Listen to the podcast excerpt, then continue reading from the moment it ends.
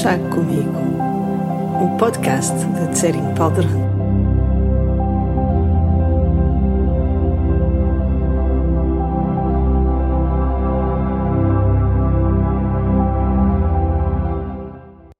Olá, bem-vindo a mais um episódio do Chá Comigo.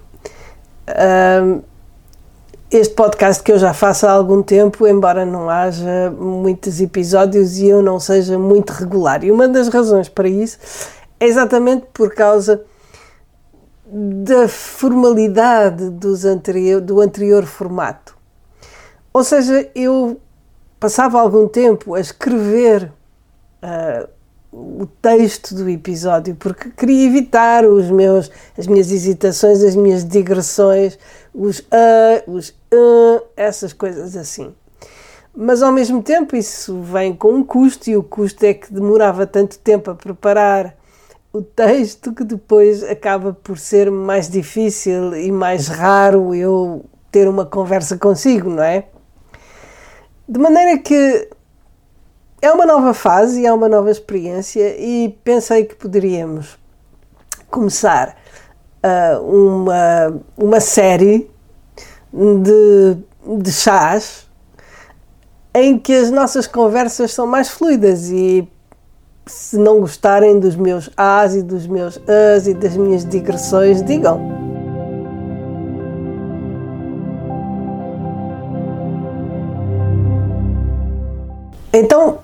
Hoje vamos falar sobre o nosso tema preferido. Não sei se é realmente o nosso tema preferido, eh, penso que não, mas é um tema muito importante e não é por acaso que o Buda falou sobre ele no seu primeiro ensinamento. Já estão a adivinhar, vamos falar sobre o sofrimento.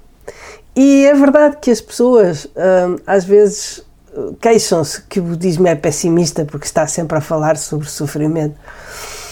Mas a realidade é que a razão pela qual o budismo fala sobre o sofrimento é porque exatamente é a nossa prioridade na vida, ou seja, a prioridade para nós é não sofrer. Ninguém quer sofrer. E esta é uma das frases, uma das frases que começa uh, inúmeros ensinamentos budistas é esta, esta afirmação de que ninguém quer sofrer.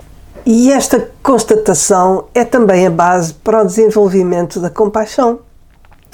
Porque o ponto de partida que vai desenvolver a nossa empatia e, por conseguinte, a nossa compaixão é quando nós percebemos que, tal como nós, ninguém quer sofrer.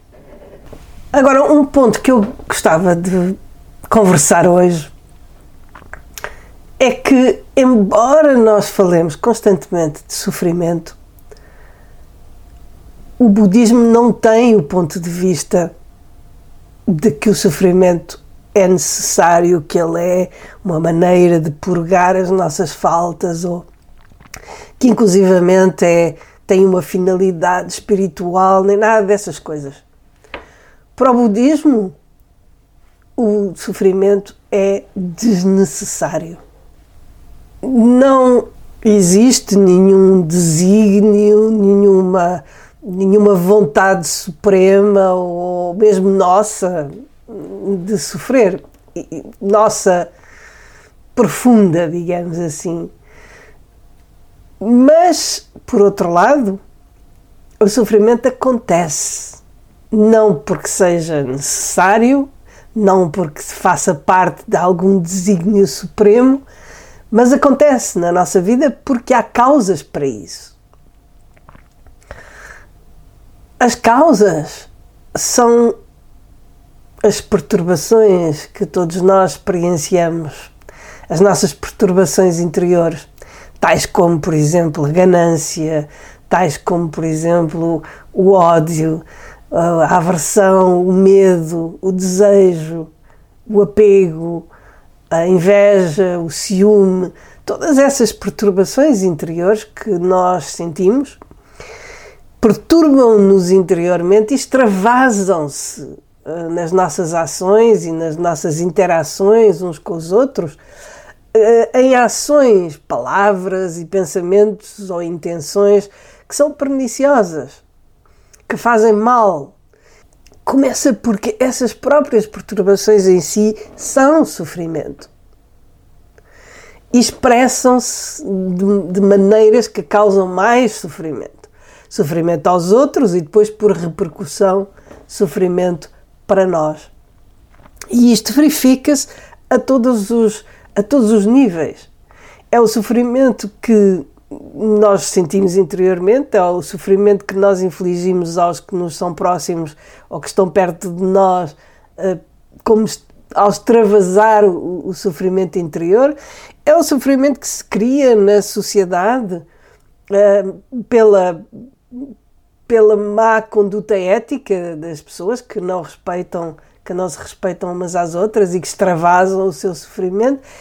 É o sofrimento que se vê à escala mundial, nas guerras e por aí fora. Portanto, tudo isso, todo esse sofrimento existe porque existem causas. E tal como o Buda disse, nós removermos essas causas, o sofrimento desaparece, porque não existe uma razão essencial, profunda, que faça parte da nossa natureza para que esse sofrimento exista. É que quando dizemos que o sofrimento é desnecessário, é evidente que há uma parte do sofrimento que é um pouco inevitável. Refere-se, por exemplo, ao sofrimento físico que deriva, obviamente, de termos um corpo. Uh, e por conseguinte desse corpo e ser suscetível de adoecer, de envelhecer, de morrer, de experimentar todo tipo de uh, dores ou problemas.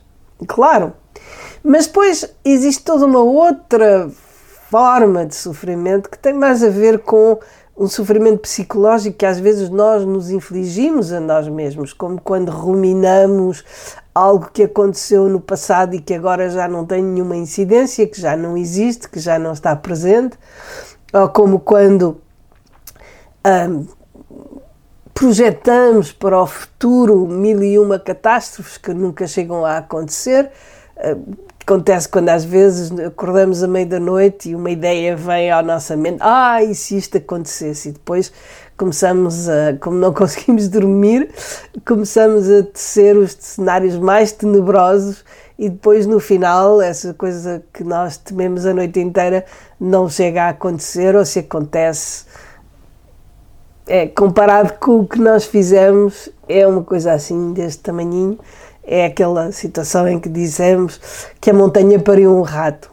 E isso acontece a todos nós. Portanto, todo esse sofrimento é verdadeiramente desnecessário. É um sofrimento que nós nos infligimos e que depois, como eu disse há pouco, extravasa para os outros, para a sociedade, para o mundo. Há uma ideia que, inclusivamente, dentro do, entre os budistas, hum, a ideia de que o sofrimento é necessário para nós purificarmos o karma. E, e, isto faz com que às vezes as pessoas tenham atitudes completamente erradas ou quase fanáticas, né? em que, por exemplo, poderiam ajudar alguém um, a aliviar, poderiam ajudar a aliviar o sofrimento de alguém, mas pensam que se calhar é melhor não, porque assim essa pessoa tem a oportunidade de purificar o seu karma, portanto é melhor que ela sofra. E esta não é toda a ideia do budismo, inclusive é porque quando nós experimentamos sofrimento, normalmente não o fazemos de uma forma pacífica ou não o fazemos de uma forma neutra, digamos assim, ou positiva, inclusive. O que acontece a maior parte das vezes é que quando nós experimentamos sofrimento, eh, geramos em nós mesmos mais negatividade. Eh, ficamos zangados com as pessoas que aparentemente causaram esse sofrimento, ficamos zangados com a vida ou zangados connosco. Eh, e, e, portanto, o, o novelo do sofrimento não termina necessariamente quando nós experimentamos alguma dificuldade ou algum problema. Logo, seria largamente preferível que das duas uma, ou nós conseguíssemos atravessar o, o, sofrimento ou as situações difíceis da vida com uma atitude positiva ou que não tivéssemos sofrimento de todo. Portanto, esta ideia de que o sofrimento é, é necessário ou é, é, é quase desejável para podermos purificar o nosso karma não é uma ideia budista, é uma destrução da nossa visão supostamente budista.